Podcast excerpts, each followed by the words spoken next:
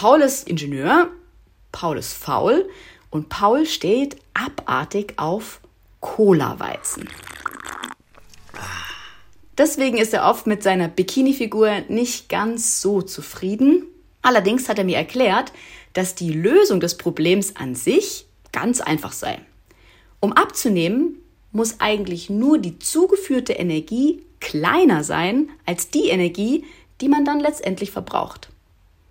Ich habe dann gesagt, ey, dir ist schon klar, was das für dich bedeutet, ne? Du musst halt entweder weniger Cola-Weizen trinken oder endlich wie jeder vernünftige Freiburger mit dem Fahrrad zur Uni fahren. In dem Moment hat er mich so ein bisschen verständnislos angeschaut und hat gesagt, warum soll denn er die Energie verbrennen? Das kann doch auch sein Handy für ihn tun? Synapsen. Synapsis.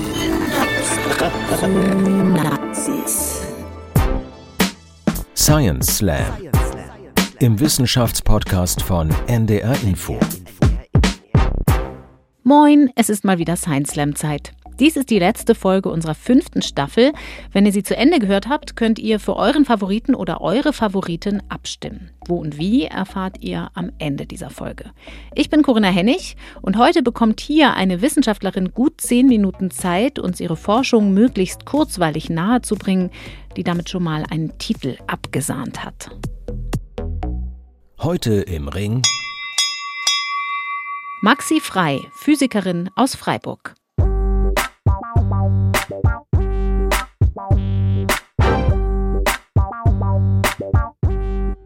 Hallo Maxi, herzlich willkommen. Hallo. Du bist Physikerin, hast aber in Ingenieurwissenschaften promoviert. Warum? Eigentlich hat das Thema der Doktorarbeit mich einfach wahnsinnig interessiert. Ich habe nach meinem Physikstudium relativ offen nach einer Doktorarbeit gesucht, nach einem Thema gesucht. Ähm, und das hat jetzt nicht unbedingt explizit in der Physik sein müssen. Es musste mich begeistern, weil ich wusste, dass es mich doch ein paar Jahre beschäftigen wird. Es sind dann auch diese Standard fünf, fünfeinhalb Jahre geworden.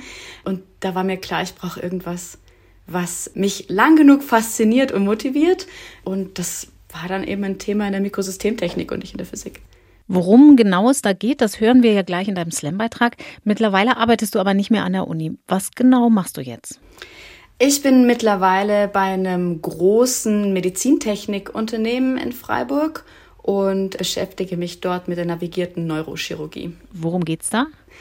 Bei der navigierten Neurochirurgie geht es um Navigationssysteme für die Neurochirurgie. Also das sind Navigationssysteme, die dem Arzt helfen zu verstehen, wo im Körper, in meinem speziellen Fall jetzt wo im Hirn, er gerade die Werkzeuge, die er einsetzt, um Beispiel eine Biopsie zu nehmen oder um einen Tumor zu entfernen, dann auf den MRT- und CT-Bildern zu sehen, wo er gerade im Hirn unterwegs ist. Also sozusagen Navis für Operationen. Für Operationen, genau. Wie weit hast du dich damit denn von deinem ursprünglichen Forschungsthema entfernt? Mittlerweile sehr, sehr weit. Also ich mache weder Forschung aktuell, noch beschäftige ich mich jetzt mit, äh, mit dem expliziten Thema meiner Doktorarbeit. So eine Doktorarbeit ist natürlich auch sehr, sehr spezifisch immer. Da beschäftigt man sich mit was ganz Speziellem und wird dann der Experte für genau diese Thematik in, in einem ganz kleinen Bereich dass man dann nachher im Anschluss und vor allem in meinem Fall in der Industrie dann auch eine Arbeit findet, die genau daran anknüpft. Ja, das gibt es, ist nicht völlig unmöglich, ist aber äh, bei den meisten eben nicht der Fall. Und ich mache jetzt was völlig anderes, was super faszinierendes, was mir wahnsinnig äh, viel Spaß macht und nehme aber sehr, sehr viele Sachen, sehr viele Learnings aus meiner Promotionszeit mit, die ich jetzt in meinem jetzigen Job doch ganz gut auch verwenden kann. Maxi, du hast 2019 die deutsche Meisterschaft im Science Slam gewonnen. Wie wichtig ist dir denn nach wie vor Wissenschaftskommunikation? Also ich finde die super wichtig. Ich finde das ganz, ganz, ganz arg wichtig und ich finde die Science Slams, die sind zwar vermutlich noch ein relativ kleiner Beitrag zur Wissenschaftskommunikation, aber ein sehr wichtiger und vor allem ein sehr, sehr spaßiger. Ich finde es extrem wichtig, dass Wissenschaft eben nicht nur im hohen Elfenbeinturm passiert, sondern dass das einfach der breiten Masse, Leute, die sich nicht alltäglich damit beschäftigen, dass das irgendwie greifbar und nahbar wird, weil alles, was in der Wissenschaft von der Grundlagenforschung eben bis zur angewandten Forschung passiert, hat das Potenzial, dass es später irgendwann mal der Allgemeinheit zur Verfügung steht. Und es ist einfach auch super spannend, diesen Verlauf zu sehen. Wie komme ich von einer Idee, von, von einem Gefühl, dass es etwas gibt, von den ersten Experimenten dann zu einem wirklich verwendbaren äh, Produkt, das dann im Einsatz kommt. Da liegen manchmal Jahrzehnte dazwischen. Und auch die Art und Weise, wie wir an neue, neue Konzepte kommen, neue Ideen, neue Entwicklungen, das, das ist ein ganz, ganz eigener Bereich, das ist eine ganz eigene Arbeitsweise. Das ist super faszinierend und ich finde es schön, wenn, wenn alle daran teilhaben können. Okay, dann wollen wir genau das jetzt hier auch möglich machen. Ringfrei. Für Maxi Frei mit ihrem Slam-Beitrag Das Diätgerät.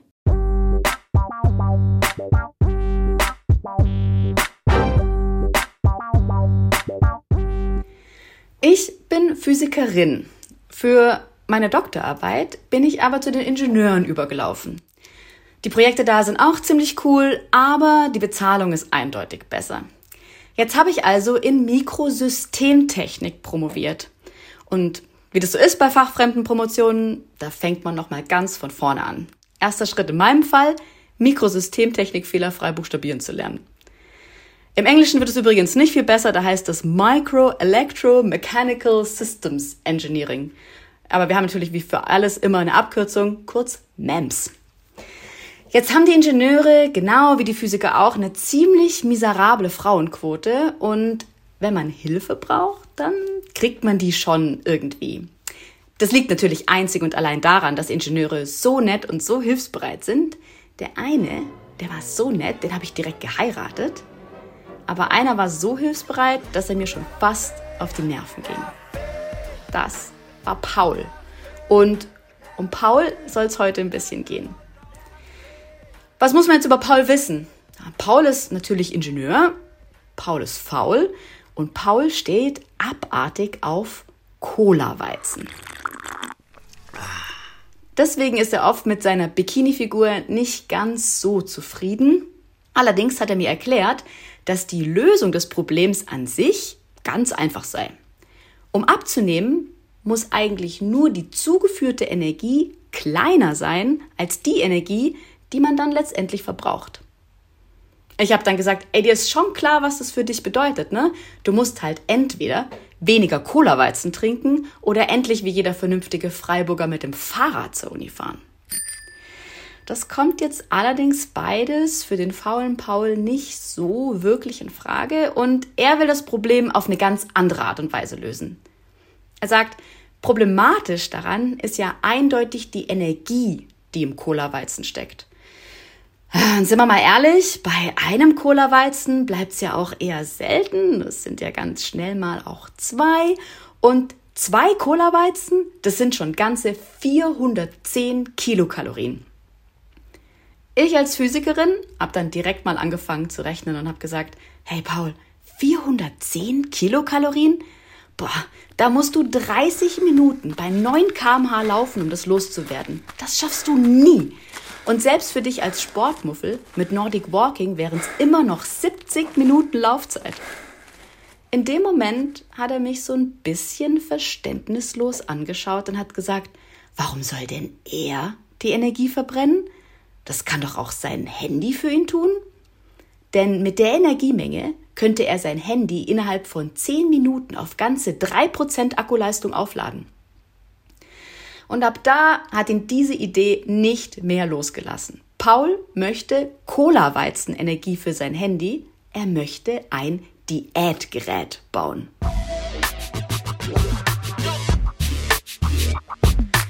Also gut, ich kann auch mal nett und hilfsbereit sein. Dann machen wir mal einen groben Plan, wie wir da so hinkommen. Als allererstes müssen wir verstehen, wie wir an die Energie im Cola-Weizen rankommen. Und dann im zweiten Schritt muss man das entsprechende Gerät zur Nutzung dieser Energie halt noch bauen. Schritt 1. Die Energie im Cola-Weizen, die steckt vor allem in den Kohlenhydraten. Kohlenhydrate, das ist letztendlich nichts anderes als Zucker und das Erste, was der Körper damit macht, ist, er zerlegt den Zucker in Einzelteile. Das Einzelteil, das dann vom Körper am besten verwertet werden kann, das ist die Glucose. Die Glucose wird dann im Körper verbrannt. Zucker verbrennen, das kennen wir alle aus dem Winter, vom Weihnachtsmarkt, bei der Feuerzangenbowle und so. Ja, aber rein chemisch gesehen ist diese Vorstellung mit der Feuerzangenbowle auch nicht ganz so falsch. Denn wie bei jedem guten Feuer braucht man auch zum Verbrennen der Glucose im Körper Sauerstoff.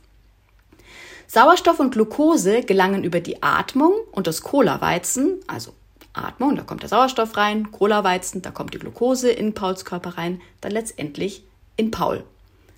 Pauls Körper macht über den Verbrennungsvorgang daraus Kohlendioxid und Wasser.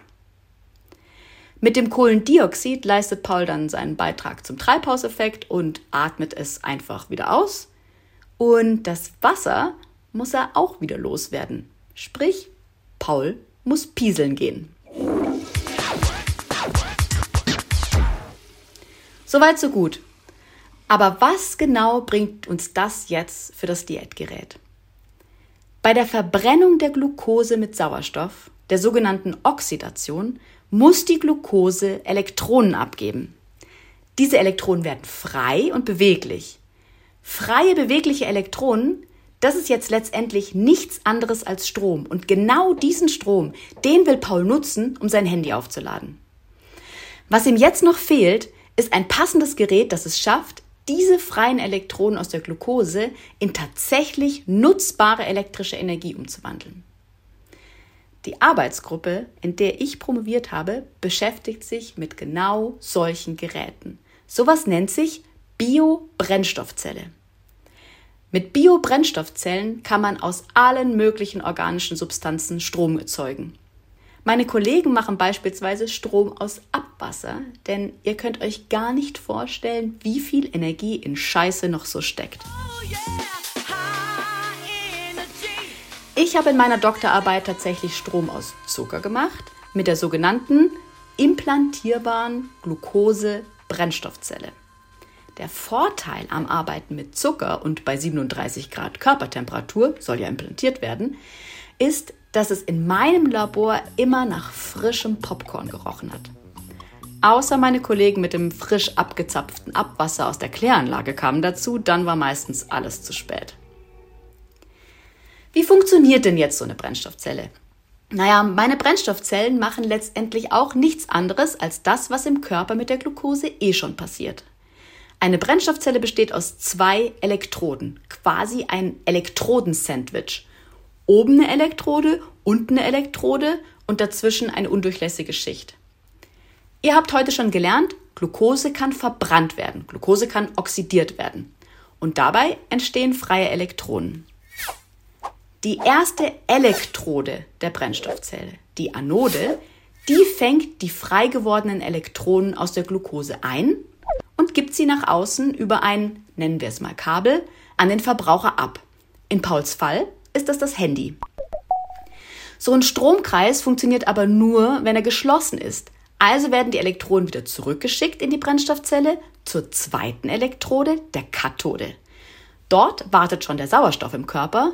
Der krallt sich die Elektronen, wird zu Wasser reduziert und Paul, naja, Paul geht pieseln. Bevor ich allerdings meine Brennstoffzellen jetzt in Pauls Körper implantiere, würde ich sie gerne noch testen. Gut, was brauchen wir? Naja, wir brauchen als allererstes mal einen Versuchsaufbau und da sollen natürlich ein paar Brennstoffzellen rein.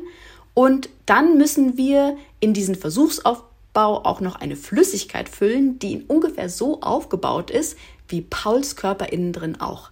Also irgend so ein Bioschlons mit allen möglichen Nährstoffen, Abfallstoffen, Kohlenhydrate, Eiweiße, Aminosäuren und so weiter. Da bietet sich am ehesten Pferdeserum an. Serum, das ist ein Bestandteil des Bluts und da ist eigentlich alles drin, was wir brauchen und Pferde haben recht viel davon, ist also recht billig zu kriegen. Das füllt man dann in den Versuchsaufbau mit den Brennstoffzellen ein und hofft vor allem, dass alles steril bleibt. Denn diese Serumpampe mit all den Nährstoffen, Abfallstoffen, Kohlenhydrate, Eiweiße, Aminosäuren und so weiter und dann bei 37 Grad, das finden alle Bakterien und Pilze großartig. Die fühlen sich da drin sauwohl und wachsen wie die Weltmeister. Einmal kontaminiert, kriegst du nie wieder los. Alles nochmal von vorn.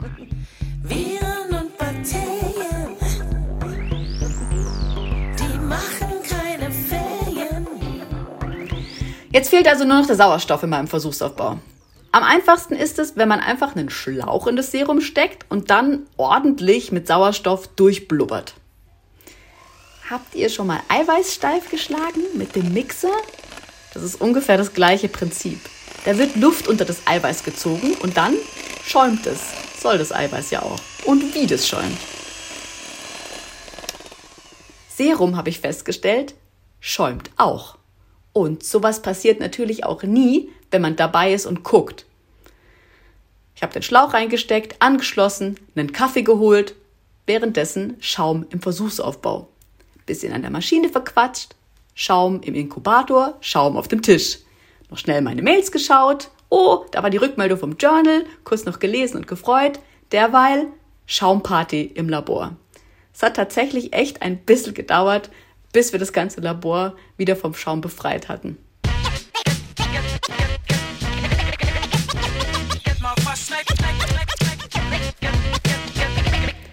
Wenn dann der Versuchsaufbau steht, gehen allerdings die Probleme erst richtig los.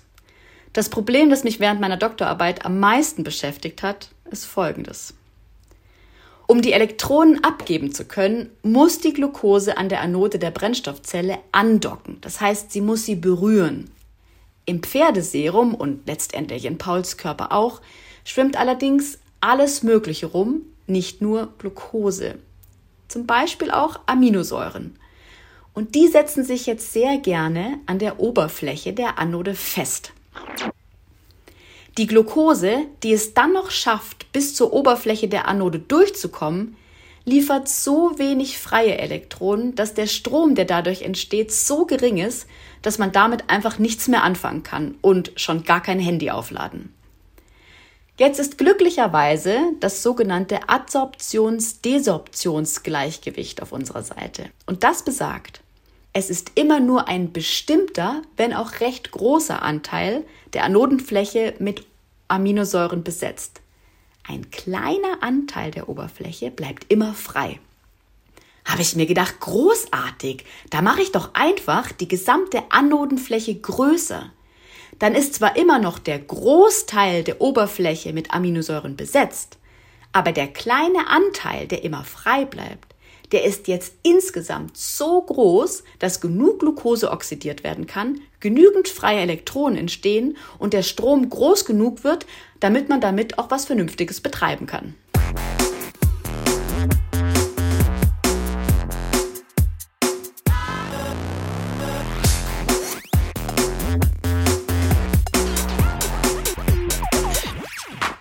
Wie macht man jetzt so eine Oberfläche größer? Naja, es gibt generell zwei Möglichkeiten, eine Fläche größer zu machen. Entweder man macht sie in der Ebene größer, also zweidimensional. Aber Obacht, Mikrosystemtechnik. Platz haben wir keinen. Also, zweite Möglichkeit ist dreidimensional größer machen. Man vergrößert nicht die geometrische Fläche, also aus Basketballfeld macht Fußballfeld, sondern man vergrößert die Poren. Wie bei einem Schwamm der auch eine riesige Oberfläche hat, weil er so viel Poren besitzt. Das war jetzt ein zentraler Teil meiner Doktorarbeit, so einen Elektrodenschwamm zu entwickeln mit einer großen Oberfläche auf kleinstem Raum. Ist allerdings eine recht teure Angelegenheit, denn diese Anodenschwämme, die sind normalerweise aus Platin. Nach den ersten Tests bin ich dann zurück zu Paul und habe gesagt, hey Paul, wie war das nochmal? Zwei Cola-Weizen, 410 Kilokalorien, also 410.000 Kalorien willst du verbrennen? Hey, schau mal, was meine Brennstoffzellen mittlerweile schon können. Wenn meine Brennstoffzellen eine Stunde lang Energie aus Cola-Weizen verbrennen, dann schaffen sie schon ganze 0,0017 Kalorien. Paul war nicht so enthusiastisch wie ich. Ähm, ich versuche mal zu erklären, warum. Wenn meine Brennstoffzelle den Zucker aus zwei Cola-Weizen innerhalb einer Stunde verbrennen soll, dann müsste sie circa 24.000 Quadratmeter groß sein Und das entspricht in etwa der Fläche des alten Dreisamstadions hier in Freiburg. Und Paul, es tut mir, glaube ich, wirklich leid, aber das kriegen wir niemals in dich implantiert und ich befürchte, du musst wohl doch Fahrrad fahren. Jetzt konnte ich Paul mit seinem Diätgerät nicht wirklich helfen. Die Idee hinter den implantierbaren Glukosebrennstoffzellen ist allerdings schon in Zukunft damit Menschen zu helfen. Und zwar durch den Betrieb von medizinischen Implantaten wie beispielsweise Herzschrittmacher. Herzschrittmacher haben eine Batterie, die nimmt viel Platz weg und ist irgendwann leer und muss ausgetauscht werden. Dann kommt der ganze Herzschrittmacher raus, neuer Herzschrittmacher rein. Meine Brennstoffzellen sollen eines Tages diese Batterie ersetzen und medizinische Implantate kontinuierlich mit Strom versorgen. Und zwar mit Strom, der direkt aus dem Körper gewonnen wird. Aus Energiequellen, die nie versiegen, denn Glucose und Sauerstoff werden dafür immer in ausreichenden Mengen vorhanden sein. Und wer weiß, vielleicht hat Paul ja eines Tages eine Brennstoffzelle implantiert, aber abnehmen wird er wohl von ganz alleine müssen.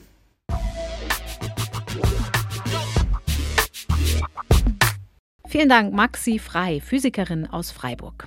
Und hier kommt wie üblich unser Disclaimer. Äußerungen der Wissenschaftler und Wissenschaftlerinnen im Podcast Science Slam geben ihre eigene Auffassung wieder. Der NDR macht sich Äußerungen der Slammer zum Thema nicht zu eigen.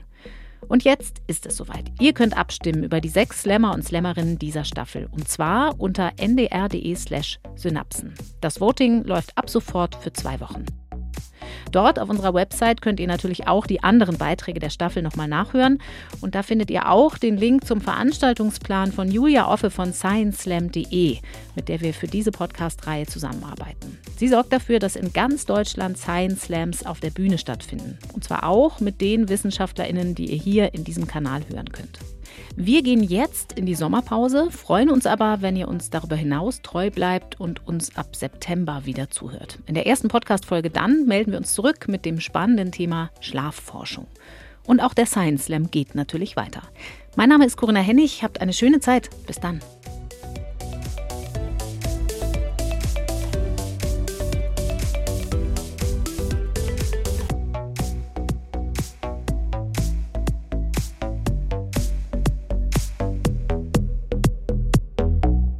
Synapsen Science Slam, ein Podcast von NDR Info.